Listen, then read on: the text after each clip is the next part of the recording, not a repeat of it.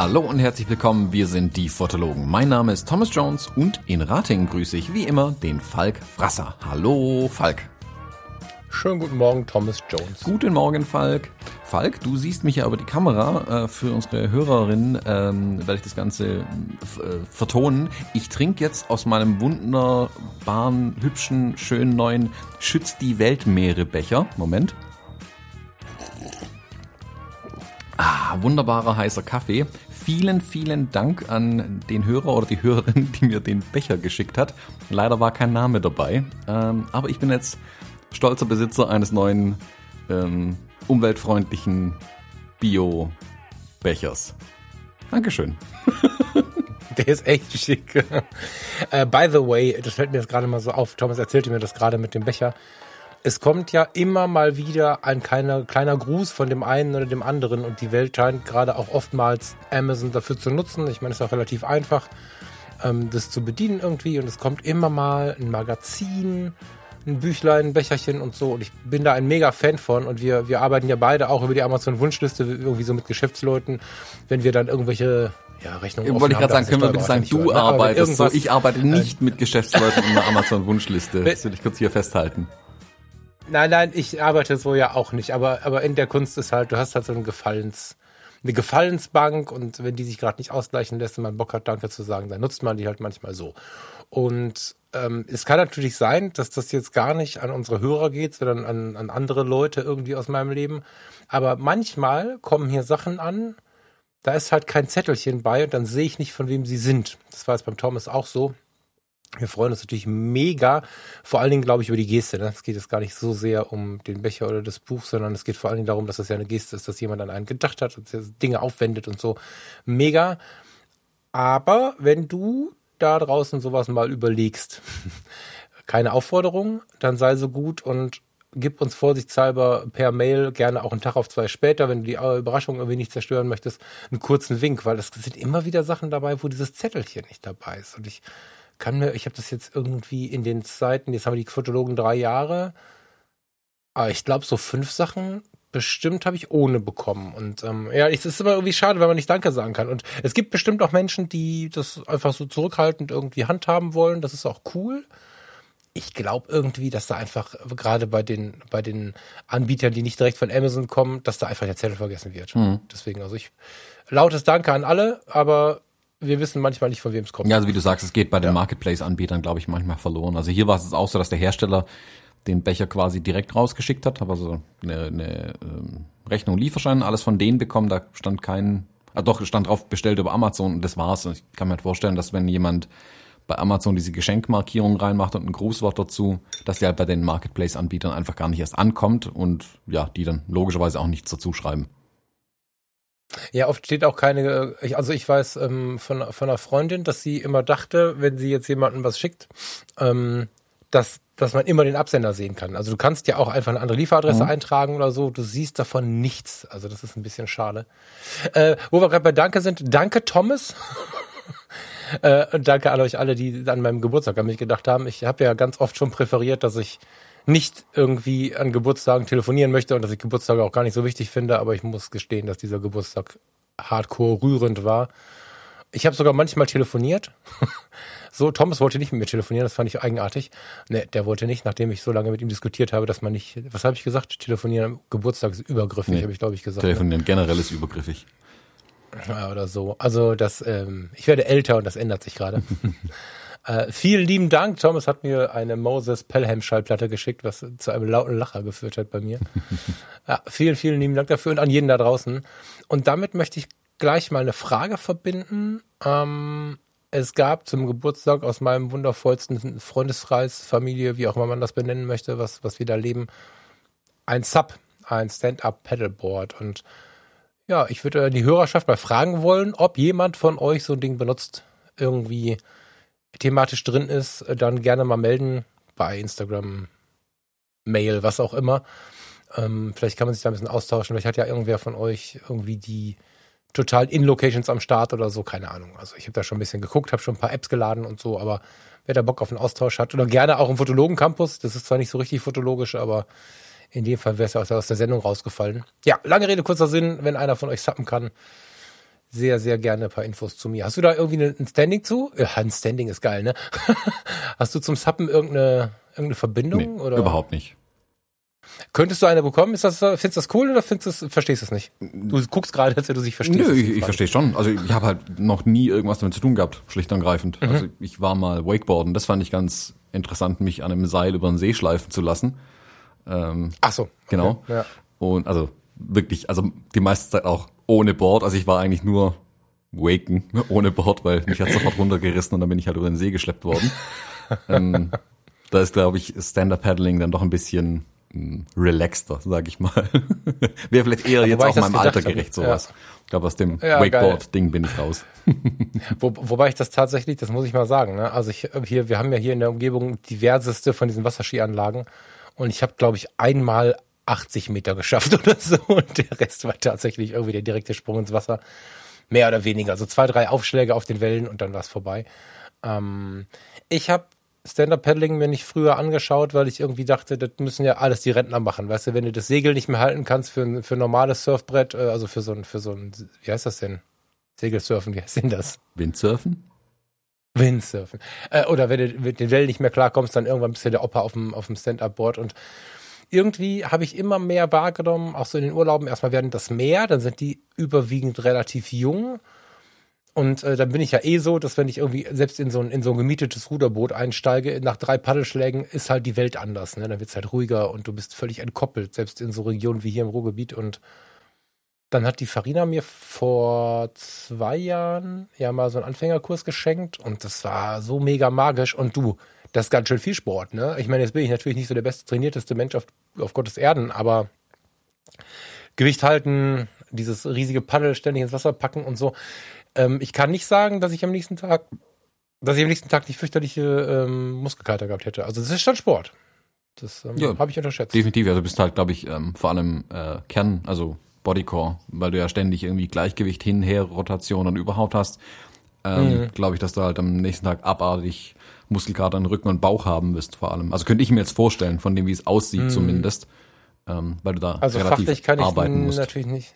Genau, fachlich kann ich das nur so bedingt beurteilen, weil ich einfach noch nicht lang genug am Start bin, aber Beine und so ein Kram auch ganz massiv. Das ist ein bisschen wie auf so einem Rüttelboard. Da gibt es einen coolen Namen für. Weißt du, was ich meine? Da gibt es ja diese, diese Boards, auf die du die stellen kannst, die so wackeln, mhm. wo, du, wo du die ganze Zeit mit den Beinen irgendwie in Bewegung bist.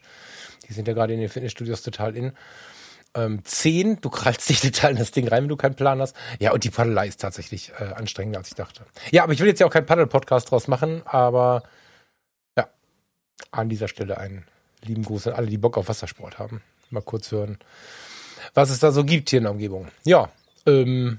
Hm. Ich habe auch noch kurz eine Sache zur, zur letzten Episode und zwar die, ich habe ganz, ganz, ganz viele Zuschriften bekommen bezüglich meiner äh, Canon AE1 und der ja. Augenmuschel. Also scheinbar scheint die Augenmuschel wirklich ein optionales Zubehör gewesen zu sein. So kristallisiert sich jetzt irgendwie raus. Und habe ein paar Tipps bekommen. Also, oder ich mal so, ich habe einige Zuschriften bekommen, dass andere das gleiche Problem haben wie ich, dass das Ding einfach blöd und im Weg ist die ganze Zeit, wenn man es drauf macht. Ohne ist es aber halt auch irgendwie doof. Für Brillenträger ist es noch viel doofer, die sehen nämlich gar nichts mehr. Also die haben ungefähr den Bildausschnitt von einem 200 Millimeter Objektiv am Ende, wenn sie eine 35er drauf haben. Ähm, die kannst du eigentlich nicht fotografieren so. Und ihr habt zwei gute Tipps bekommen. A, den einen habe ich jetzt natürlich nicht mehr im Detail hier, aber von den alten, in Anführungszeichen, Canon EOS analogen Kameras, da scheinen die ersten Augenmuscheln auch auf die AE1 mit ein bisschen Nachdruck drauf zu passen. Ach, cool. Sprich, man kann ähnlich wie an den digitalen EOS, die sehen immer noch ganz ähnlich aus, so die Form, ähm, die Aufnahme an der Kamera scheint anders zu sein.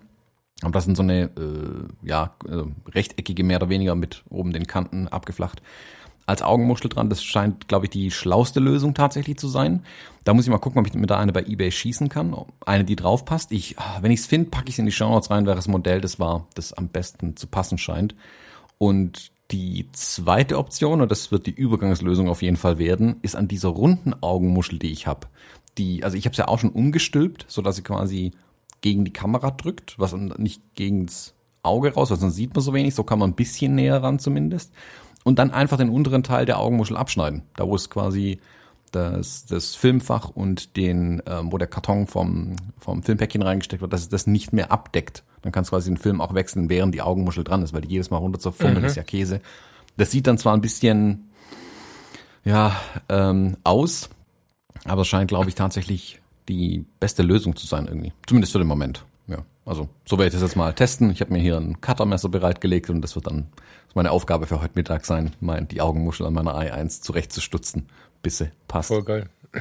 Oh, ich kann noch was berichten von meiner AI1. Guck, jetzt fällt es mir gerade ein. Wenn, wenn, wenn du die, die, die EOS-Augenmuscheln wirst du, wirst du auf jeden Fall kriegen, denke ich, weil die werden in, oder wurden bis vor kurzem sogar noch nachproduziert in China und Co., weil die ständig weggeflogen sind. Ja, das glaube ich. Also bei den, jetzt hier bei meiner EOS 30 habe ich auch schon die erste verbummelt, bei meiner EOS 5 damals habe ich, glaube ich, vier oder fünf verbummelt. Also du, hast sie in der Hand, du hängst sie dir um die Schulter, sie rutscht irgendwie an deinem Bauch, an deiner Seite, an deinem was auch immer rum und dann ist die Muschel weg. Ich weiß nicht, ob die, ob die altersschwach sind, weil die Kameras sind ja alle nicht mehr so neu oder ob die von vornherein kacke produziert waren, keine Ahnung. Aber es gibt sie bei eBay und Co. zuhauf.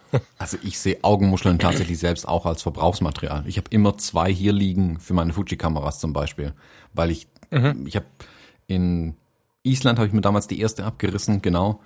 Ähm, in der Dummheit aber, der, also einfach nur grob dumm gewesen, weil ich halt, weil sie runter machen wollte quasi, weil sie dreckig war und dann habe ich es halt nicht richtig runter gemacht und dabei kaputt gemacht. Mhm. Und eine habe ich mir mal, ähm, dass die Kamera einfach ähm, äh, an, an, an der Wand entlang gezogen, was ich ja ganz gerne mal mache, aber dann mit der Rückseite in dem Fall.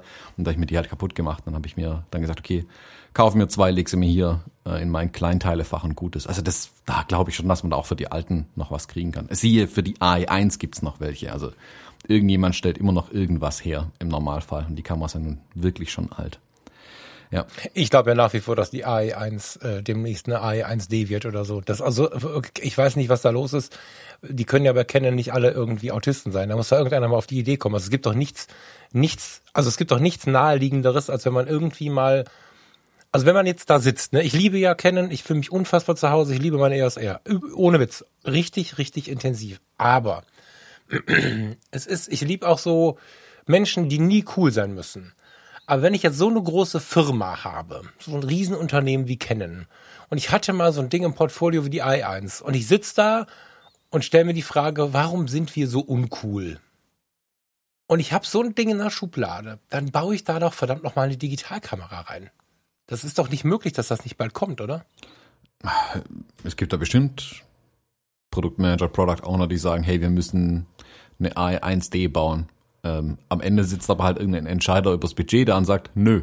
Das ist ja halt leider oft so, dass nicht unbedingt die, die die Produkte lieben, entscheiden, was gemacht wird. Ähm, das ist eine firmenkulturelle Sache. Ich meine, bei Nikon hat er damals mit der DF den Versuch unternommen. Das, mhm. wenn, wenn man die DF so anguckt, das ist ja eigentlich die Vorlage, die Steilvorlage für alle Fuji-Kameras ein bisschen gewesen. Also für die XT-Serie zumindest. Und die Kamera hat sich schon verkauft, aber jetzt nicht übertrieben gut verkauft.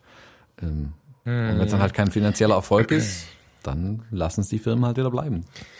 Ich fand die DF aber ein bisschen halbherzig, oder? Ja, die war nicht zu Ende gedacht. Also da war vieles. Also ich glaube schon, ich glaube, dass da jemand zurückgerudert hat. Ich meine, das ist jetzt die Hass, das ist jetzt die fürchterlichste Spekulationsebene, die wir hier eingehen können, ne? ohne jeden Inside-Blick. Aber für mich sieht die, die F aus wie, wir versuchen mal richtig cool Retro und dann kommt der Chef und sagt, das ist zu viel, das ist zu viel, das ist zu viel. Und dann, dann designen wir das wieder zurück und sind dann irgendwo bei so einer, bei so einer Twitter-Ebene. Sorry, ist gerade irgendein Flugzeug durchs die Straße geflogen.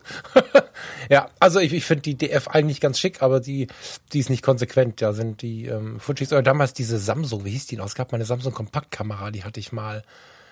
Die war auch richtig schick. Naja, whatever. Also ich ähm, würde gerne nach Japan schreien, dass da endlich mal einer darauf kommt, die AE1D zu bauen.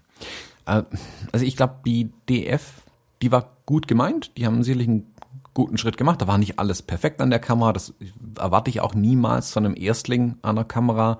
Und da hätte jetzt Nikon dann eigentlich nur hergehen müssen, auf die Fotografinnen und Fotografen hören. Was wollt ihr ändern? Was gefällt euch an der Kamera? Was nicht? Und dann eine DF2 rausbringen, eine DF3 und so weiter, bis man halt das Modell so weit hat, bis es richtig gut ist. Ich meine, guck dir Fuji an, die XT1 war okay, die XT2 war wesentlich besser, die 3er war noch besser, die 4er ist noch besser. Das ist ja normal. Du kannst nicht einmal eine Kamera machen und hoffen, dass die jetzt voll geil ist. Das geht nicht. Also Ja, voll klar. das ja. wird bei der äh, deiner EOS R auch sein. Du wirst dann der an dem R5, an dem Nachfolger, wirst auch merken, ah, guck mal, jetzt haben sie viele Sachen R5 weitergedacht, ist nicht, haben ist nicht der Nachfolger. ja, oder halt die, die ja. nächste Generation einfach an Kameras, wo ja auch immer Feedback Hm. äh, einfließen wird. Wobei, ich will nicht mal sagen, dass die, ich könnte mir fast vorstellen, dass die R vielleicht eine Serie ist, die so gar nicht fortgesetzt wird, wenn sie das jetzt bei Canon tatsächlich machen mit der R5, R6. Das, du, davon gehe ich aus. Also wir sind. Ich glaube, das ist halt so der, der erste Schritt. In, da rein war die erste EOS 5 Generation. und dann kamen ja die verschiedenen Marks und ich glaube, jetzt gerade fangen sie dann an, wie wir die, ähm, die 1er, 5er und 6er Linie hatten oder ganz früher bei den analogen hatten wir auch eine 3er Serie, die gibt's ja digital nicht, ne? Nee, die gibt's digital nicht. Denke ich, werden sie da wieder reinspringen. Die EOS R war so die erste, das war so der Vorreiter und ähm, ich weiß nicht, ob es eine R Mark II geben wird, keine Ahnung. ich Das- kann mir gut vorstellen, dass das jetzt äh, dass nur die R sowas ist wie die erste 5D. Ich glaube halt, dass Canon mit der R einfach mal vorgelegt hat und sie bewusst nicht R5 genannt hat, weil sie vielleicht auch keine Erwartungen wecken wollten. Weil ich glaube, eine R5, das wäre fatal gewesen. Also so haben sie ja schon Feuer kassiert für die Kamera. Hätten sie R5 genannt, hätten sie noch mehr Feuer kassiert, weil es definitiv keine Fünfer-Serie in Anführungszeichen von Canon ist, von dem, was sie hatte. Und mit der jetzigen R5 sind sie da viel, viel, viel näher dran tatsächlich. Ähm, und das ist, glaube ich, auch der bessere Weg. Ob man jetzt R hätte nennen müssen, weiß ich nicht, oder sie R10 hätte auch nennen können oder R20, R80, wie auch immer, völlig egal. Ähm, ja, aber ich hatte, ich, man muss Produkte brauchen einfach Generationen, bis sie richtig gut werden. Und wie gesagt, ich, ich glaube auch. Stell, stell dir halt vor, dass du, dass du die, ähm, diese jetzt, ah, ich will nicht sagen erfolglos, die wird gar nicht so wenig verkauft, ne? Nur das ist, die wird an anderer Stelle verkauft, als dass wir einen Einblick haben. Diese M-Serie. Die, die machen schon gar nicht so schlechte Zahlen. Aber eben bei Kunden, die unserer Umgebung nicht so nah sind. Ähm, stell dir vor, du würdest da diese AE1D positionieren. Ja, das muss ja kein Vollformat-Turbobrecher sein. Das kann beides sein. Aber das Problem an der M-Serie ist ja für viele in unserem Umfeld, dass sie schlimmer nicht aussehen könnte. Die Technik ist voll geil. Diese, was ist die letzte M50 oder was? Ich bin da leider gar nicht up to date so richtig. Das, ähm, das ist eine Kamera. Äh, 7D Mark II war, glaube ich, die letzte Teilformat, die, die irgendwie in der 1er Serie war die steckt die locker in die Tasche. Also, also die M-Serie ist technisch voll geil. Die sehen halt nur so aus, als wenn man sie, also wenn du die aus der Tasche nimmst, hast du halt verloren. das ist halt ganz schlimm. Und stell dir vor, die würdest du einfach nur mal so als Versuch, ich meine, schlimmer kann es nicht werden, die jetzt in ein schönes Gewand packen. Hammer. Ja, hm, weiß auch nicht. Also ich glaube aber, ich sehe bei Canon keine retro-gestylte Kamera im Lineup, bin ich ganz ehrlich. Würde zu Canon noch weniger passen ähm, als zu Nikon. Also Nikon hat ja zumindest mal einen Versuch gemacht und bei Nikon habe ich auch bei den Kameras immer das Gefühl, dass sie so ein bisschen von ihrem alten Charme mit drin gelassen haben, auch wie die Objektive designt sind zum Beispiel. Ähm, bei den neueren Nikons geht's ein- mehr und mehr flöten, klar. Ähm, aber ich glaube, da war ist eher das Bestreben noch da, das alte Design irgendwie mitleben zu lassen. Canon lebt, glaube ich, ganz in dem EOS-Design. Also ich glaube, da gibt's einfach nichts anderes mehr als dieses, diesen EOS-Style. Was okay ist. Also ich, ich, ich sage nicht, dass es richtig oder falsch ist, aber ich glaube nicht, dass die eine, eine AE1 bauen. Also da sehe ich, wie gesagt, Es geht ja um, um das differenzierte Denken, finde ich, ne? Weil du, weil du, ähm, ich liebe das ja auch. Ich wäre ja nicht zurückgegangen und, und auch mit so viel Energie. Ich meine, überleg mal, was ich an Verlusten gerissen habe, als ich die ganzen Fuji-Sachen wieder abgegeben habe. Da, da steckt ja wirklich auch, das war, hat ja wirklich wehgetan, ne? nach kürzester Zeit. Ja, äh, ungefähr die Hälfte nachher bekommen, als ich irgendwie sieben Monate oder paar Monate vorher bezahlt habe. Ähm, aber warum nicht parallel denken? Ja, das EOS-Ding hat seine Fans und auch gar nicht so wenig. Das ist so. Ne? Ich habe ja vor ein paar Monaten irgendwann mal gesagt, oder vielleicht waren es sogar schon Jahre, dass das so das Oberstudienratsdesign ist. Dafür habe ich mächtig Prügel äh, kassiert. Jetzt, wo ich wieder selber im Boot sitze, kann ich es vielleicht mit ein bisschen Augenzwinkern machen. Also das ist schon so ein bisschen der, der Herr Lehrer, der, der, der Vater, der gerade in die Rente gegangen ist. Das ist so nicht böse gemeint. Ich liebe das auch, ne? nicht falsch verstehen. Aber die haben schon so ein eher konservatives Design. Das ist so. Aber warum nicht zwei Linien fahren? Naja, wir spekulieren ja eh nur. Insofern lass uns ja, also so weiter. mal, mal, mal schauen, was passiert. Hm. Ich bin gespannt. Vielleicht gibt's ja irgendwann mal noch einen Hersteller, der so eine Kamera baut. Ich meine, ja, selbst Hasselblatt legt ja ein bisschen vor mit seiner X1D-Serie. Haben auch diesen Retro-Charme ein bisschen mehr reingebracht. Ja, ja kommt schon, alles ne? wieder ja, irgendwann. Retro-Charme. Retro-Charme. Ähm, Charme, Charme. ich ich komme aus dem Thema Lost Places nicht so richtig raus. Ähm, Habe ich dir ähm, hier im Podcast oder, oder persönlich von meinem Shooting mit der Lina, mit der Schauspielerin erzählt vor ein paar ja, Wochen? Also ein klein wenig zumindest hast du mir erzählt und die Bilder halt gezeigt vor allem.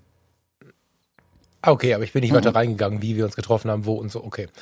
Ähm, vielleicht dazu eine kurze Geschichte, wie das abgelaufen ist. Ich, ähm, ich konzeptioniere das ja sehr selten durch. Also es gibt sicherlich Fotoideen, wo ich sage, okay, ich brauche jetzt dieses Foto, hast du Lust, dann lass uns das mal versuchen umzusetzen und so. Gehe ja immer mit meinem Gegenüber dann in den Dialog, um da was gemeinsam entstehen zu lassen.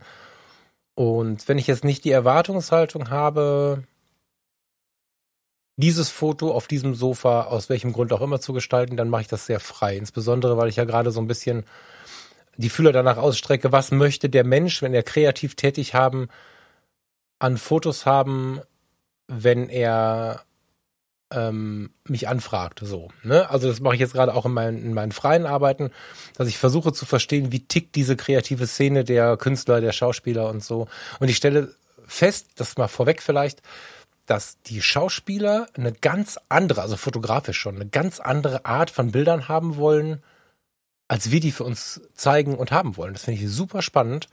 Ähm, alles, wo ich fotografisch für ausrasten würde auf aus Bildgestaltungsgründen oder weil das Black and White so, so reinknallt und so, das ist alles nicht so spannend.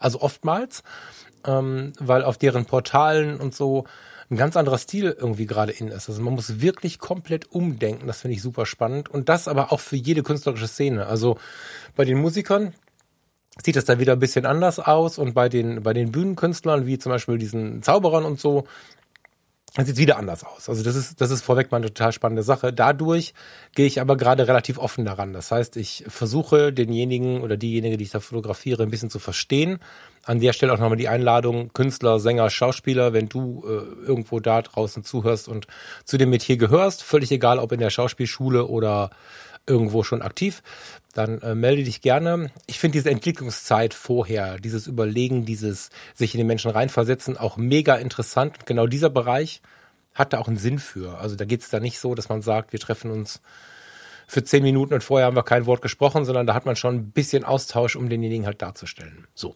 Aber wir sind halt in das ähm, Shooting. Ich benutze das Wort jetzt mal ein bisschen, damit ich mich daran gewöhne. Ich komme eh nicht drum rum. Mhm. Ähm, äh, sind wir ganz offen reingegangen, haben uns in Köln getroffen und wollten einfach so ein bisschen durch die Straßen ziehen ähm, ich musste dabei so ein bisschen mit einem Grinsen an Patrick Ludolfs Ugly Location Challenge denken, die, wie ich finde, immer wieder irgendwie ganz grandios ist. Und wir wollten halt so durch die Straßen ziehen und dabei ein bisschen entwickeln, wie sich so, sie sich so sehen wollen würde. Und dann fiel ihr ein, während wir auf so eine Polizeiwache blickten, dass da vorne voll der coole Lost Place wäre. Und ich dachte, hm, aber da ist die Polizei. Ja, ja, dahinter. Ich dachte, wie jetzt? So, und dann sind wir an der Polizeiwache vorbei und da habe ich gemerkt, dass ich dann doch irgendwie wieder spießiger bin, als ich das sein möchte. Ähm, sind an der Polizeiwache vorbei, zwei Polizisten saßen auf ihrer Motorhaube und rauchten, schauten uns auch so ein bisschen irritiert an, haben dann zwar auch nett gegrüßt und so, aber irgendwie dieses Mädel mit dem Longboard und ganz vielen Klamotten über die Schulter und der Typ mit der großen Kamera, das sah wahrscheinlich ziemlich komisch aus. Und dann latschten wir direkt hinter dem, also du musst dir vorstellen, dass von dieser Polizeiwache aus ein kleiner Platz war und dann blickte man auf ein Hochhaus und daneben auf einen Baustellenzaun oder auf so, ein, so eine Abzäunung. Das Hochhaus war riesig um mit Flatterband umwickelt und ich dachte, was ist das denn spannend und dachte, das steht leer. Das war aber irgendwie so ein Übergangswohnheim irgendwie, ich weiß gar nicht für was, ein soziales Projekt. Und dann habe ich so ins Treppenhaus reingeschaut, alles unter dem Blick der Polizeiwache und stellte dann fest, oh, da steht ein Schild. Was steht denn da? Betreten, verboten, Covid-19. Oh, das war so ein Hotspot, der gesperrt war von der, von der Stadt Köln, wo ähm, sich dann offensichtlich so ein ganzes Haus irgendwie mit Covid äh, angesteckt hatte. Ja, also haben wir uns da dann von wieder entfernt, aber durch diesen kurzen Schrecken ähm, haben wir die Polizeiwache dann völlig vergessen und sind halt über diesen Zaun geklettert. und, diese, und die haben, also das war so ein Bauzaun oder so, ne? Und dann sind wir kamen wir auf so ein, so ein Fabrikgelände irgendwie. Und das war ich war im ersten Moment so, oh, dürfen wir hier hin? Ich habe gar keine Ahnung, ob das gesperrt war. Man da jetzt gar nicht, also das war auch offen, also von der anderen Seite war es offen zugänglich. Ich glaube gar nicht, dass das ein wirkliches Problem war. Aber vom Gefühl her war das so, uh, das ist aber freaky hier. Und äh, in dem Gelände rannten Leute rum mit Spraydosen und, und irgendwie machten komische Sachen und hingen da irgendwie ab und hörten Musik. Das war irgendwie so eine, so eine Subkultur, die mega spannend war, weil wir, wir kamen in so große Hallen rein und überall hingen irgendwelche Leute rum und alle waren irgendwie cool. Also das war, ähm, das war total magisch irgendwie, weil es auf verschiedene Arten und Weisen irgendwie eine andere Welt war. Also die Leute waren halt irgendwie cool, die waren alle irgendwie kreativ drauf. Ähm, von hier kam ein bisschen Hip-Hop, von da kam ein bisschen Metal, äh, das Klackern von Spraydosen so. Und ähm, da haben wir dann fotografiert und auch sehr, sehr viel fotografiert. Ich habe bis jetzt bei Instagram, ich glaube, zwei von, von sechs oder sieben Takes gezeigt. Das war richtig cool, aber wenn ich so, wenn ich so zurückdenke, denke ich da nicht nur drüber nach, was die Fotografie an solchen Orten macht und so. Das ist auch was, was ich spannend finde. Ich denke aber vor allen Dingen wieder über dieses Lost Places Ding nach, weil ich kann nicht in so einem Wort stehen, ohne zu überlegen, was ist hier wohl passiert, was, was hat hier wohl für den Alltag stattgefunden und so. Und ja, du, du bist ja auch nicht erfahren zu dem Thema, oder? Lost Place ist gar nicht so dein. Ja gut, da muss man ein bisschen unterscheiden. Also es gibt ja wirklich die, die rausgehen und diese Lost Places ganz bewusst suchen, um die Lost Places zu fotografieren. Dann gibt's die, die rausgehen, mhm. die Lost Places suchen, um dort im Lost Place was anderes, Menschen zu fotografieren. Ähm, ich bin tatsächlich mhm. weder noch. ich habe da ein bisschen wenig am Hut. Ich mhm. habe mich auch schon hin und wieder mal bei Shootings irgendwie ertappt, dass man in so einem in Anführungszeichen Lost Place am Ende gelandet ist. War noch nie so ganz meins. Ich habe den den mhm. Reiz nie so hundertprozentig verstanden, vielleicht auch. Ähm, ich, also ich finde, es gibt interessante Motive ähm, oder es gibt interessante mhm. Locations, wo das Licht auch spannend ist. Also das ist was, was ich halt auch genau. mein, ähm, mein Brautpaaren zum Beispiel immer mitgebe mittlerweile, wenn sie sagen, oh, wir haben eine total schöne Location, bei der wir fotografieren können, sage ich, es mir sehr wahrscheinlich egal. Ich fotografiere nicht die Location, ich fotografiere euch. Viel wichtiger ist für mich die Qualität des Lichts, die wir dort haben. Und es kann wirklich mhm. sein, dass zwischen zwei Mülltonnen beim Lieferanteneingang von der Industriehalle das geilste Licht ist. Dann fotografieren wir da und dann sieht es halt so aus, wie es aussieht. Hoffentlich ohne Mülltonnen. Aber das kriegen wir dann schon irgendwie hin. Aber Lichtqualität ist für mich viel wichtiger als, oh, guck mal, da sind die Tapeten voll runter an der Wand. Ja, also wenn's Ah, habe ich vielleicht dann auch, ein, ja, habe ich vielleicht ein bisschen. Nee, nee, ich weiß, was du meinst. Ich komme gleich dazu. Es gibt ja, also ja. so, die, äh, gibt's irgendwo im Norden oben gibt's dieses alte Heilbad, irgendwie sowas. Im Osten. Im Osten, Norden, Osten. Irgendwie, ja, auf jeden Fall. Belitz. Belitz, genau, danke. Die Heilstätten, Heilstätten Belitz. Belitz. Ja. Das ist schon interessant. Da gibt's auch Flecken, wo das Licht super interessant ist da drin. Es hat mich aber wirklich nie gereizt, da hinzufahren, um da zu fotografieren, tatsächlich. Deswegen, ah, das zündet mich nicht ganz so an. Wenn ich aber ein Projekt hätte, wo ich die Szenerie bewusst mit aussuchen würde, wo die Szenerie eine größere Rolle spielt in den Bildern, die ich mache, dann würde sowas sicherlich würde ich sowas in Betracht ziehen, aber auch nur, wenn es wirklich in das mhm. Konzept meiner Bilder wirklich reinpasst. Also wenn ich jetzt, keine mhm. Ahnung, irgendwas zu dem, zu, ja gut, zu dem Thema Bilder zur Heilstätten fotografieren, klar, dann gehe ich auf jeden Fall dahin, aber mh, hm, wenn ich ein Porträt über jemanden machen müsste, der um den Erhalt von solchen Sachen kämpft, keine Ahnung, sowas, dann geht man natürlich dorthin. Wenn ich in einem, in einem freien Projekt das irgendwie in den Kontext ziehen möchte, dann würde ich mir sowas aussuchen. Aber so für meine freien Arbeiten, die ich sonst so einfach mache, würde ich da nicht hingehen. Ganz am Anfang meiner fotografischen Karriere, also die 2000er Jahre, da waren wir noch nicht mal in den 2010ern, da habe ich mir eher sowas ausgesucht. Aber das war eher so der Trend ja auch damals. Hey, guck mal, ich habe einen alten Bunker gefunden, lass uns da Bilder machen. Und dann stehst du da drin und denkst mhm. dir, hey, hier ist überhaupt kein Licht. Äh, super. Mhm. Ähm, von daher, das ist nicht so meins. Was ich interessanter finde tatsächlich, und das würde ich jetzt nicht ganz bei Lost Places immer so einkategorisieren, aber das ist ja Schubladendenken auch ein Stück weit einfach, ist im urbanen Raum so ein bisschen wenig besuchte Places. Also die nicht lost sind, sondern wo einfach kaum noch jemand ist. Das hast du hin und wieder so ein alter Supermarkt, Parkplatz zum Beispiel. Supermarkt gibt schon lange nicht mehr, Parkplatz ist noch da, sieht irgendwie komisch aus. Man sieht ihm an, dass er nicht gepflegt ist, aber jeder weiß, wo der ist und deswegen ist er irgendwie nicht lost. Also das ist so ein ah ja, Zwischending. Dank, genau, da bin und das ich. ist, ja, ja, so habe ich auch die Location gesehen, in der ihr wart. Ich hätte jetzt nicht so direkt genau. Lost Place einkategoriert, also Belitz Heilstätten, das ist Lost Place. Das, wo ihr wart, ist so ein Zwischending. Ja, so Industrial Genau, irgendwie. genau. Also, mh, äh, gut, dass du das nochmal so aufschlüsselst. Also was ich tatsächlich auch nicht so reizvoll finde, ist, wenn man den, ähm, ich übermal das jetzt natürlich, den gynäkologischen Stuhl eines alten Krankenhauses mit Moos überwuchert sieht und dann stellt sich da irgendwer davor und guckt in die Kamera. Das ist, das ist nicht meins. Ich gucke mir sowas manchmal an, wenn es mir hingelegt wird und ich kann die Faszination dahinter verstehen, aber du hast recht, das ist auch nicht meins. Da würde ich schon hingehen. Das finde ich schon spannend, weil ich auch den Blick auf ein Gebäude oder auf einen Ort äh, mit dem Blick in diese oder mit dieser Frage, was ist hier wohl passiert, was ist die Seele dieses Hauses und so, da kann ich mich stundenlang drin verlieren, das schon. Zum Fotografieren würde ich da auch wieder aufs Licht gehen. Also ich kann mich erinnern, dass in den Heilstätten in Belitz ähm, so ein paar Oberlichter waren, die ganz faszinierendes Licht von oben geworfen haben. Und das ist vielleicht auch ein bisschen das, also von schräg oben. Und das ist auch so ein bisschen das, was ich da mit der Lina gefunden habe. Ich guck mal, dass ich die Woche, wenn die, die während die Episode online ist, bei Falk Frasser kommen, mal, mal zwei, drei so Lichtfotos einstelle, wo das Licht halt spannend war. Die habe ich noch gar nicht fertig gemacht. Mm, diese Freiheit, sich da ausleben zu können, war, glaube ich, das, was mich besonders fasziniert hat. Ich finde auch immer spannend, was ist hier gelaufen aber das ist wahrscheinlich so eine Mischgeschichte irgendwie. Also ich bin so ein bisschen versucht zu überlegen, wo gibt's denn solche, solche Locations noch? Also ich habe noch nicht so viele davon gefunden. Wir hatten da ja, vielleicht hast du es gesehen, ich hatte ja da ein paar farbige Fotos dabei. Das war eher übrigens dieser Schauspieler-Style, den ich jetzt fotografisch gar nicht so spannend finde. Ne? Ähm, auf dieser alten Beladerampe, die, die so bunt besprayt war und so. Dann waren wir aber auch in dem Gebäude drin und ähm, ja, dieses Gesamtbild war einfach spannend. Also wenn ich jetzt von einem Lost Space spreche, dann bin ich eher bei dir, was du jetzt gerade gesagt hast. Also ein altes Industriegelände, ein alter großer Parkplatz oder einfach ein Platz zu einer Uhrzeit, wo halt noch niemand ist. Das, ähm, diese Freiheit, die wir da ausleben konnten, die war halt ganz gut, obwohl da auch andere Menschen waren übrigens. Also das, mh. Hm. ja, ich relativiere das Lost Place so ein bisschen, würde aber dennoch mal in die Community fragen, wie ich gerade schon nach dem Subboard gefragt habe, oder nach dem Suppen gefragt habe, ob es wirklich leidenschaftliche Lost Placer äh, unter euch gibt oder ob ihr Tipps habt, wer jetzt wirklich in der Szene so richtig aktiv ist. Ich kenne das natürlich, ich kenne die Szene jetzt gar nicht, aber vielleicht gibt es ja den hippen äh, Thomas Jones oder Steffen Böttcher, der Lost Placer.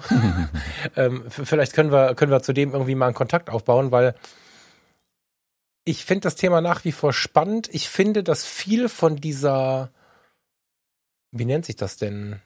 Die ist so, das ist so HDR-mäßig ganz oft aufbereitet. Das wirkt ganz oft wie 1995, finde ich, von der Bearbeitung und von der Fotografie her.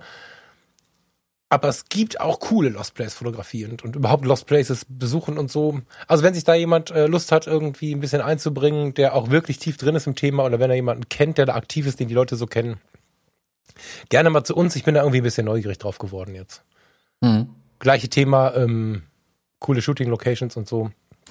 Habe inzwischen so ein paar Lieblinge gefunden für mich, aber so richtig einfach ist das Scouting nach wie vor nicht für mich. Hm. Also was ja mal eine gute Anlaufstelle war, war 22 Places. Kennst du bestimmt auch. Mhm. Die mhm. haben sich aber mittlerweile war? war ja, die sind mittlerweile eigentlich sehr sehr viel stärker aufs Reisen gegangen. Also es dreht sich um mhm. die Reisefotografie, auch cool. Bisschen schade natürlich, dass diese Lost Place Kiste dann so ein bisschen rausgefallen ist. Es gibt noch Einträge, aber nicht mehr so wirklich viele. Ist halt auch nicht mehr der mhm. Fokus. Mhm. Ähm, ja, also würde mich auch interessieren. Wobei natürlich die, die Gefahr immer ist, wenn man diese Lost Places bekannt macht, dann sind es natürlich auch automatisch keine Lost Places mehr. Mm, deswegen mhm. scheuen ja auch viele, die sowas fotografieren. Ich hatte da mal mit einem gesprochen, der hat sich mit Händen und Füßen gewehrt, mir zu sagen, wo die Location ist. Eben aus dem Grund. Also diese Locations zu suchen, zu finden, ist schon ein Teil der Faszination quasi, das überhaupt zu machen. Mhm. Und deswegen bewahren die mhm. Fotografinnen und Fotografen sich diese Locations auch so. A, um sie vor völligem Überlauf zu schützen. Das kennen wir von vielen anderen zu Tode fotografierten Locations oder Spots. Und mhm. eben, um, um sie auch tatsächlich zu bewahren, damit sie nicht gänzlich kaputt gehen zum Beispiel. Wenn jeder das Ding kennt, rennt jeder hin, ähm, und dann ist es ja auch nichts mehr irgendwie. Und ja, ich glaube, das Suchen der Locations ist, glaube ich, so sein eigener Reiz. Also wirklich auf die, äh, auf die Suche zu recherchieren, okay, wo ist hier, keine Ahnung, hier auf der Schwäbischen Alb hat es ja auch so ein paar so wilde Bunkeranlagen und so ein Krempel. Ähm, wo sind mhm. die, wie findet man die, wie kommt man da hin und dann wirklich mit dem GPS-Gerät durch den Wald rennen und das Ding zu suchen. Mhm. Ja, ja, kann ich gut nachvollziehen. Also ich will, ich will auch gar nicht, auch nicht, dass jetzt jemand anfängt, im Fotologen Campus coole Lost Places zu, zu posten, wenn ich sehe, was da für eine Zerstörung halt auch am Start ist. Tut mir halt in der Seele weh. Ne? Ich meine, ich war selber mal 14, 15, 16. Da hat auch schon mal die eine oder andere Telefonzelle unter mir gelitten. Das war damals übrigens auch noch ziemlich, also um einiges robuster, als das heute so ist. Wir beschweren uns immer über die heutige Jugend. Wir waren da anders und krasser macht die Sache nicht besser, ja. Also wenn du mit 14, 15, 16 auf so einen Ort stößt und du bist völlig alleine, konsequenzenlos, dann ist die Gefahr relativ groß, dass die Leute sich da auch auslassen und deswegen bloß keine Lost Places äh, posten. Aber ja, ich finde halt ähm, das Thema spannend, hätte gerne mehr Einblick und das Thema Location Scouting ist nach wie vor eins, was mir im Kopf ist, wobei ich immer wieder feststelle, dass es am Ende fast egal ist. Also wie du schon sagst, es geht ums Licht. Ne? Wenn, wenn, viele Leute, mit denen ich dann fotografiere, wundern sich dann, warum ich so wenig von der Location zeige. Also es geht mir ja nicht darum zu zeigen, wo sind wir hier, sondern ich möchte den Menschen ins beste Licht drücken. Und oftmals kommt dann ein wunderschöner Ort nur in Form von drei Ranken und einem Stück Mauer zum Vorschein oder so. Da geht's ja tatsächlich ums Licht und vielleicht auch, wie sehr der Ort einen selbst inspiriert. Aber Orte als sichere Bank zu haben, finde ich, also da habe ich ein paar. Aber finde ich halt auch angenehmer, als zu sagen, wir gehen mal völlig random los. Das funktioniert auch immer spannenderweise, wenn man nicht eine konzeptionelle Vorgabe hat. Ja, aber hast du feste Orte oder gehst du auch schon mal einfach so los? Weil ich habe das Gefühl, ich bin damit alleine. Also ich habe bei dir doch keine Fotografen getroffen, der zu mir, der, der verstehen konnte, dass ich sage, äh, wir treffen uns und, und haben den halben Tag Zeit und machen uns einen Kaffee und laufen mal los. Das, kannst du das verstehen oder? Hm. Na gut. Okay. Ich habe ein bisschen bei mir ist es ja ein bisschen anders dadurch, dass ich ja die letzten Jahre wesentlich mehr auftragsbezogen oder jobbezogen fotografiert habe. Sprich, ich hatte oft schlicht und ergreifend nicht die Zeit, um stundenlang mich treiben zu lassen, sag ja, ich mal. Ich bin gerade nur bei freien genau, Arbeiten. Bei freien Arbeiten, und das habe ich ja entsprechend wenig gemacht, die bevorzugt im Studio in den letzten zwei Jahren, würde ich sagen. Deswegen mhm. bin ich da ein bisschen raus das Einzige, wo es mir jetzt gerade einfällt, wo, ich, wo das so ein bisschen gemacht haben, ist, wo ich mit Cherie durch Brooklyn gezogen bin. Da hatte ich A, keine Ahnung, also weil ich mich nicht auskannte oder nur sehr bedingt auskannte. Ich hatte einen Spot, wo ich wusste, okay, da würde ich ganz gern hin. Das waren die ersten paar Bilder mhm. ähm, aus der Session. Und dann hat sie mich so ein bisschen an der Hand genommen, sprichwörtlich, und durch Brooklyn gezogen. Und wir haben uns einfach treiben lassen, mhm. gequatscht und irgendwie ja, sind durch die Gegend gelaufen. Wenn ich was gesehen habe, habe ich gesagt, oh, guck mal, das könnte interessant sein. Dann sie mich mit großen Augen angeschaut, weil sie nicht so richtig verstanden hat, was ich von ihr will. Ähm, es sind dann oft dieses, hier ist das Licht interessant, nicht die Location-Situation. Mhm. Und wir sind natürlich auch in diesem, das war gegen Ende an diesem Gerüst dann irgendwann gestanden, was völlig random erstmal aussieht aber durch Linien und so weiter mhm. eigentlich interessant wird. Und da haben wir uns wirklich so ein bisschen gehen lassen. Aber wie gesagt, mitten in Brooklyn gibt es keine Lost Places, wobei das will ich so auch nicht sagen. Also wir haben zumindest keine Lost Places an der Ecke gefunden, an der wir waren, ähm, weil da alles komplett mhm. zugebaut ist. Also da gibt es ja keinen Millimeter, der irgendwie noch offen ist. Es gibt in New York vermutlich eine Milliarde Lost Places. Also ich habe hier so ein kleines Buch auch liegen. In Vorbereitung auf den Workshop wäre ich jetzt ja im Mai dort gewesen, hätte genau ein paar von denen auch gesucht. Ähm, ganz bewusst gesucht. Aber da, also das war das letzte Mal, wo ich so wirklich in so einem freien Kontext mich so wirklich hab treiben lassen. Ansonsten hier in der Gegend habe ich schon so meine Favorites, wo ich ganz gerne hingehe zum Fotografieren. Ich bin aber immer wieder auf der Suche nach neuen Sachen auch. Ich bin da aber auch ehrlich, ich suche mir meine Locations nach mehreren Aspekten aus. Also das eine ist zum Beispiel Erreichbarkeit. Also wenn ich halt mit irgendjemand anderem dahin gehe, ähm, kannst nicht jeden irgendwo einen Berg hochquälen oder tausend Treppen oder so. Das kannst du einfach nicht mit allen Personen mhm. machen. Das, zählt für mich schon ein bisschen rein, dass man das Ding gut erreichen kann. Also einigermaßen mit dem Auto und halt nicht ewig wandern muss. Ähm, außer mhm. es ist ein Wandershooting. Und ähm, das nächste ist auch, dass es ein Stück weit neutral sein darf, tatsächlich. Also dass es nicht so, mhm. es, dass die Location nicht das Bild übernimmt. Das ist das, das finde ich ganz oft bei den Lost Places passiert. Dann nehme ich jetzt nochmal Belitz als Beispiel. Wenn ich ein Bild aus Belitz sehe, sehe ich ein Bild aus Belitz im ersten Moment und dann gucke ich mir an, was der Fotograf oder die Fotografin eigentlich auf dem Bild getrieben hat. Ich erkenne aber erstmal die Location. Mhm. Und das nervt mich dann schon ein bisschen, weil die Location halt aber auch tot fotografiert ist. Das geht jetzt hier in der Gegend mhm. sicherlich dann nur mir so. Du hättest keine Ahnung, wo ich war, wenn ich hier irgendwas fotografiere.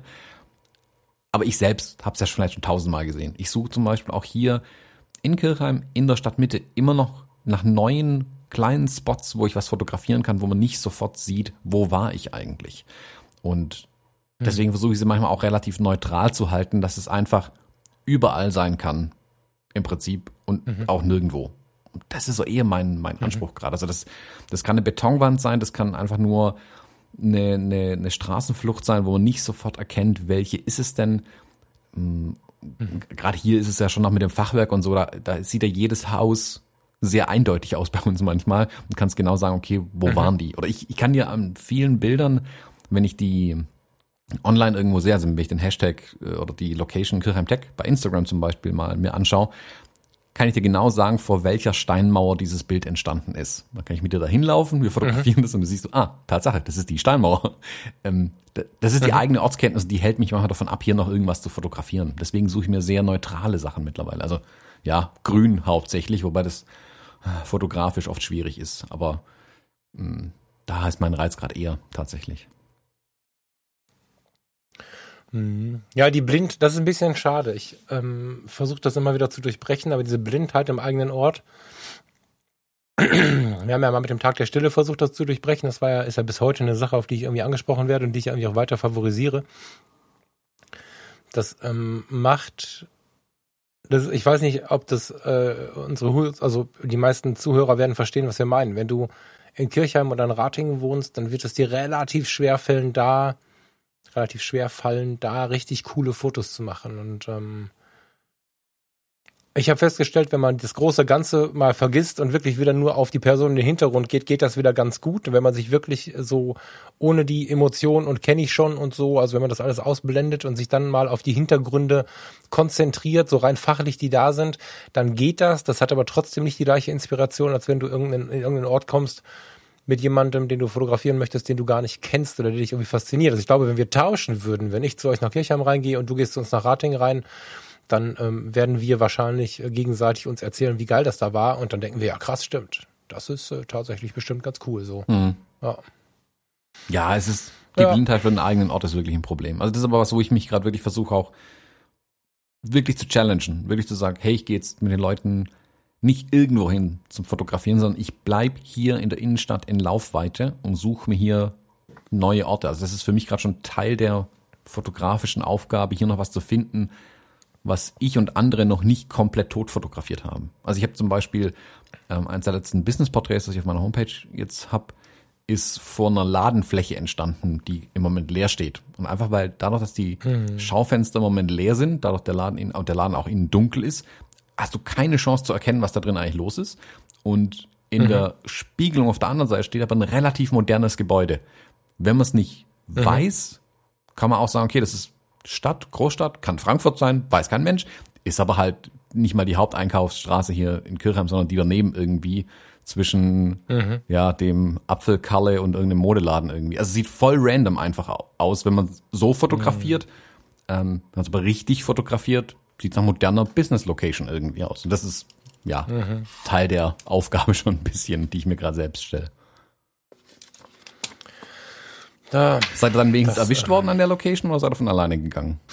Nee, das wird kein Problem gewesen sein. Also ähm, das war deswegen gerade der, der Spruch über den spießigen Falk. Das, das wird Zero verboten gewesen sein. Da stand halt ein Bauzaun, den habe ich irgendwie vermutlich für die große gefährliche Absperrung gehalten. Von der anderen Seite war aber alles offen.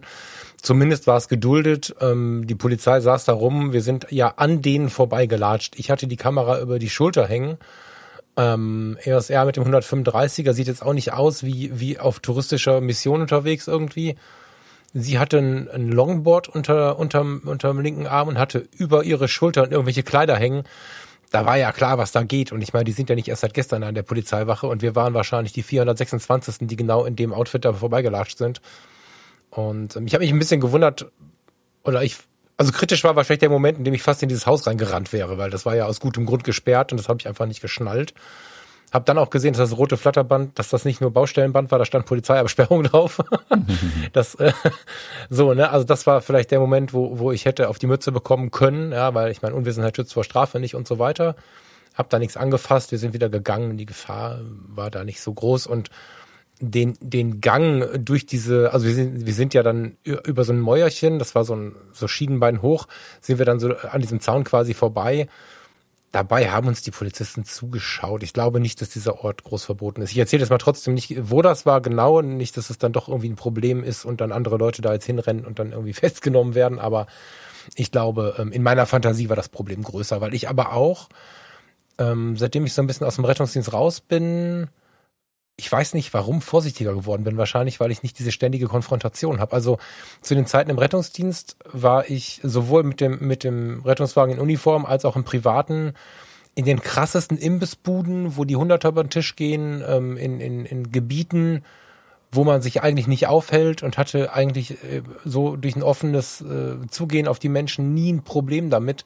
Ich bin da ein bisschen vorsichtiger geworden. Und ähm, wenn ich jetzt alleine darum gelaufen wäre, um Fotos zu machen, wäre ich im Leben nicht in so eine weit offenstehende, ne? Also es waren alle Tore offen und so, in so eine weit offenstehende Fabrikhalle reingesprungen, wo mindestens zwei verschiedene Klicken Hip-Hop-Musik hören, rumsprayen, keine Ahnung was machen. Da, da hätte ich gedacht, um Gottes Willen. Und die Erfahrung war aber, hi, hi. Und zwischendurch kam so ein, oh scheiße, stehe ich im Bild. Obwohl das ja eine Fläche von, von hunderten von Metern war, so irgendwie. Ähm, ich denke, das äh, war mein Gehirn, was da das Problem gesehen hat. Ja, ja ist meistens so. Also am Ende, am Ende sind die Dinge einfach selten so schlimm, wie man sich das ausmalt. Und das hat mich auch wieder so ein bisschen daran erinnert, dass ich mal ein bisschen durchatmen muss, ein bisschen entspannter sein muss. Ich habe ja in der letzten Episode schon, schon das Wort benutzt mit Bezug auf, auf Bob Sala. Ähm, ich muss mich mal von der, von der Leine lassen, diesbezüglich. Mhm. Ja, ich glaube, das ist ähm, alles halb so wild. Ja, da muss ich sagen, da bin ich in den letzten Jahren wirklich viel entspannter geworden. Also ich habe mir da anfangs auch mal gedacht, um Gottes Willen, was mache ich hier und so. Ähm, und alle gucken mich an, das ist ja das Gefühl, was man dann hat. Und ich finde, dann, dann kann ich super schlecht arbeiten, irgendwie, wenn ich das Gefühl habe, alle mhm. schauen mich an, aber das ist einige Jahre jetzt schon her, dass ich das Gefühl hatte. Und irgendwie durch diese Eventfotografie, die ich viel mehr gemacht habe, und auch durch die Hochzeiten bestimmt ein Stück weit, und dass ich auf größeren Veranstaltungen fotografiert habe, wo dich dann automatisch jeder anschaut, weil du halt eine Kamera irgendwie in der Hand hast, hm. bin ich mittlerweile im Kopf unsichtbar.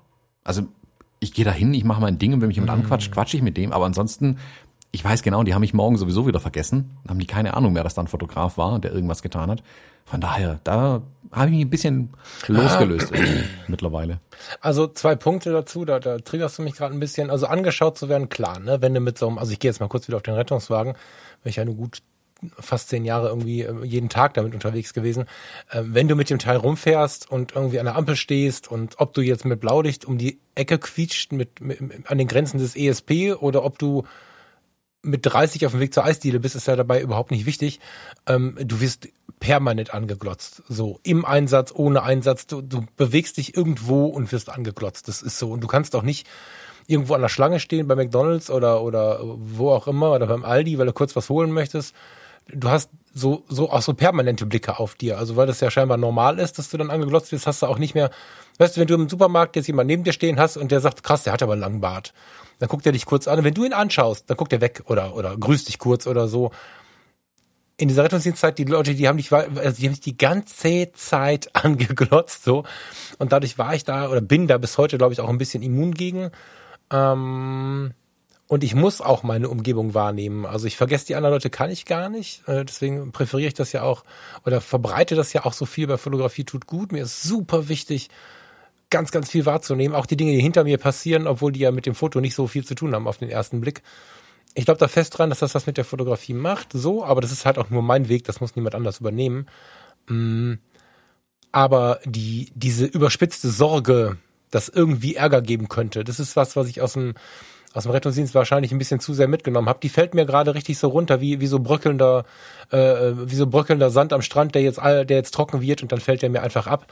Weil ähm, das hatte ich jetzt ein paar Jahre tatsächlich, dass ich in, in Situationen, in denen ich nicht unbedingt zu Hause war, wie irgendeine Fabrikhalle, wo mir fremde Menschen Sachen an die Wand sprayen, das hat ja nichts mit einer Gefahr für mich zu tun. Also wir waren ja alle irgendwie da an so einem Ort, der uns von der Gesellschaft so ein bisschen entkoppelt hat in dem Moment.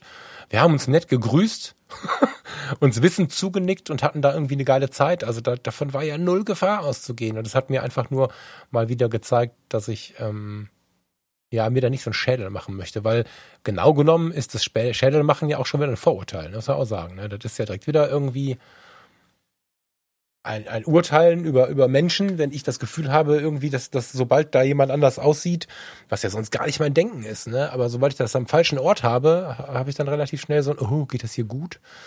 Das, ähm, das möchte ich so nicht. Hm. Ich möchte das nicht. Ja. Wobei das, glaube ich, aber ganz normal ist. Also diese, dieser, das ist ja dieser Fluchtreflex einfach, den man auch hat, ähm, wenn man im unbekannten Ort mhm. ist. Und ich glaube, da spielt Angst ein Stück weit in Anführungszeichen irgendwie mit auch eine Rolle einfach.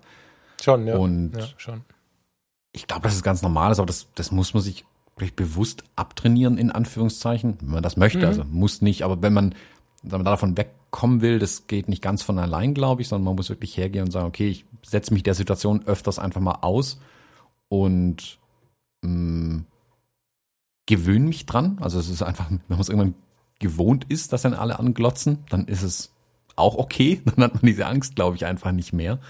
Und das, das Lotzen ist ja nicht so vordergründig. Es geht ja um. Also bei dir glaube ich jetzt, ne? Also bei dir ist eher das Problem, dass du angelotzt wirst oder, oder wie? Ja, immer, aber schon. Ah, nee. nee. Nee, nee, also okay. dass man sich halt einfach beobachtet vorkommt. Obwohl vielleicht sogar niemand da ist. Also das ist ja bei Lost Places hätte ich dann eher immer Schiss, in Anführungszeichen. Äh, oh Gott, was ist, wenn jetzt jemand kommt? Aber ich glaube, mit einer gewissen Selbstverständlichkeit, das einfach zu tun, bewusst erstmal es mit der Selbstverständlichkeit sich dazu zwingen, es mit der Selbstverständlichkeit zu tun, dann wird es auch selbstverständlich, ähm, das zu tun. Das ist wie das erste Mal, wenn man mhm. überhaupt Menschen fotografiert hat. Das ist ja das, was mir oft gesagt wird, dass die Leute Angst haben, oh, Menschen fotografieren, weiß nicht, das ist ja komisch, dann, dann guckt dich das Model, der oder die Model an, mm, und was mache ich denn dann? Was sage ich denn da? Das ist diese Angst, diese ungewohnte Situation einfach. Gleiches gilt, wenn du in einem unbekannten Ort bist oder keine Ahnung, in, in Jerusalem äh, an der Klagemauer stehst und dich alle angucken, ja, wo du eigentlich nicht fotografieren ja, darfst. Genau, genau, das und ist, dann musst du genau. halt äh, ja einfach machen. Ganz, ganz selbstverständlich. Das ist ein schöner machen. Vergleich, ja. Also ich bezog das ja jetzt mehr so auf so auf so subkriminelle Kontexte, ne? So, das war jetzt so mein direkter Bezug, aber ähm, in, es gibt Teile in Deutschland, die so wenig Menschen aus anderen Ländern haben, dass sie tatsächlich ähm, irritiert sind, wenn dann sie auf so, eine, auf so eine Gruppe stoßen. Während ich das ja total genieße, zum Beispiel in Duisburg-Marxloh mir einen Döner zu holen oder so, weil da dann einfach, ähm, ja, da bin ich dann in der Unterzahl, das erdet sehr, also ich, ähm, wenn ich auf, auf Nationalitäten und Herkunft gucke, bin ich da in der Unterzahl. Das zum Beispiel macht mir gar keine Sorge, wo es Menschen gibt, die da ein Riesenproblem mit haben, so. Ähm, ich bezog das jetzt mehr auf so einen, auf so einen subkriminellen Kontext, mhm. der ja eigentlich gar nicht da ist. Also das ist ja mehr so ein. Mhm, okay, okay. So, so ein aus dem Tatort ziehen irgendwie.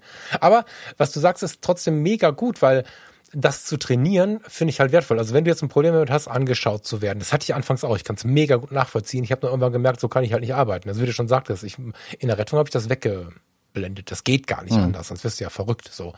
Ähm, wenn du ein Problem hast, äh, äh, irgendwie, dass so Straßenkünstler, Sprayer, Hip-Hopper mit dem Bier auf dem Bodensitzer dir irgendwie Sorge machen, dann hämmer dich mal mit Absicht in Düsseldorf im Sommer auf die, also vielleicht nicht zu Corona-Zeiten, ne, aber auf die, auf die Treppe an der Altstadt oder äh, in Köln sieht's halt ähnlich aus und setz dich mal zu diesen Leuten und stell mal fest, okay, die sind ganz cool. Und wenn du das mit irgendwie anderen Nationalitäten hast, um Himmels Willen, durchbrech das, das Problem ist so groß und man wird halt sehen, wenn man sich mal zu denen hockt, und merkt, dass wir irgendwie eins sind, dann ist es nie ein großes Problem. Und das habe ich da halt auch gemerkt. Ich kam da rein, dachte, öh, die sprayen. Und ja, die haben halt von innen eine verlassene Fabrik angesprayt, die auch ziemlich im Eimer war. Also das habe ich jetzt. Ja, und dann habe ich halt instinktiv Hi gesagt und dann war es halt cool. Also ja. Ja, das ist wie mit den ähm, diese, diese Stahlarbeiter, die ich in Brooklyn fotografiert habe, wo ich irgendwie drei, vier Tage lang drauf vorbeigelaufen bin sie gegrüßt habe ja, jedes Mal. Ja, und beim letzten Mal bin ich halt einfach reingelaufen, habe gemerkt, dass die kein Wort Englisch sprechen, ich kein Wort Spanisch. Und dann war ich halt plötzlich da drin und habe in der Werkstatt fotografiert. Ist dann halt so. so ja, das ist, das ist dieses bewusste einfach machen. Also im schlimmsten Fall sagen sie nö, dann gehst weiter und wie gesagt, fünf Minuten später sagt einer, weiß noch gerade eben der komische Typ mit der Kamera und dann sagt der andere, was? Welcher Typ? Das, du bist dann weg. Das muss man sich, das ist so das, womit ich mich, glaube ich, damit so ein bisschen beruhigt habe. Du bist eigentlich unsichtbar. Also es erinnert sich eh kein Schwein an dich. Das ist auch ein bisschen in sich bitter und frustrierend, aber es hilft, glaube ich, erstmal. Also ich weiß jetzt nicht, ob ich dir deine Eigentherapie zerstöre, aber ich bin mir sehr, sehr sicher, dass der Typ mit der Kamera, dass sie sich da bis heute dran erinnern. Ich glaube, dass das einfach nur deine Methode ist, damit das kann umzugehen. Auch sein. ich bin mir sehr sicher, dass die bis heute wissen, dass da mal ein Typ war, der drei Tage lang da vorbei gelatscht ist und dann irgendwann gefragt hat oder so. Jut, ähm, vielen Dank. Ich ähm, wünsche dir und euch eine schöne Woche. Wir hören uns ja sicherlich äh, noch 74 Mal vorher. Haben wir noch irgendwas? Das war's. Schon?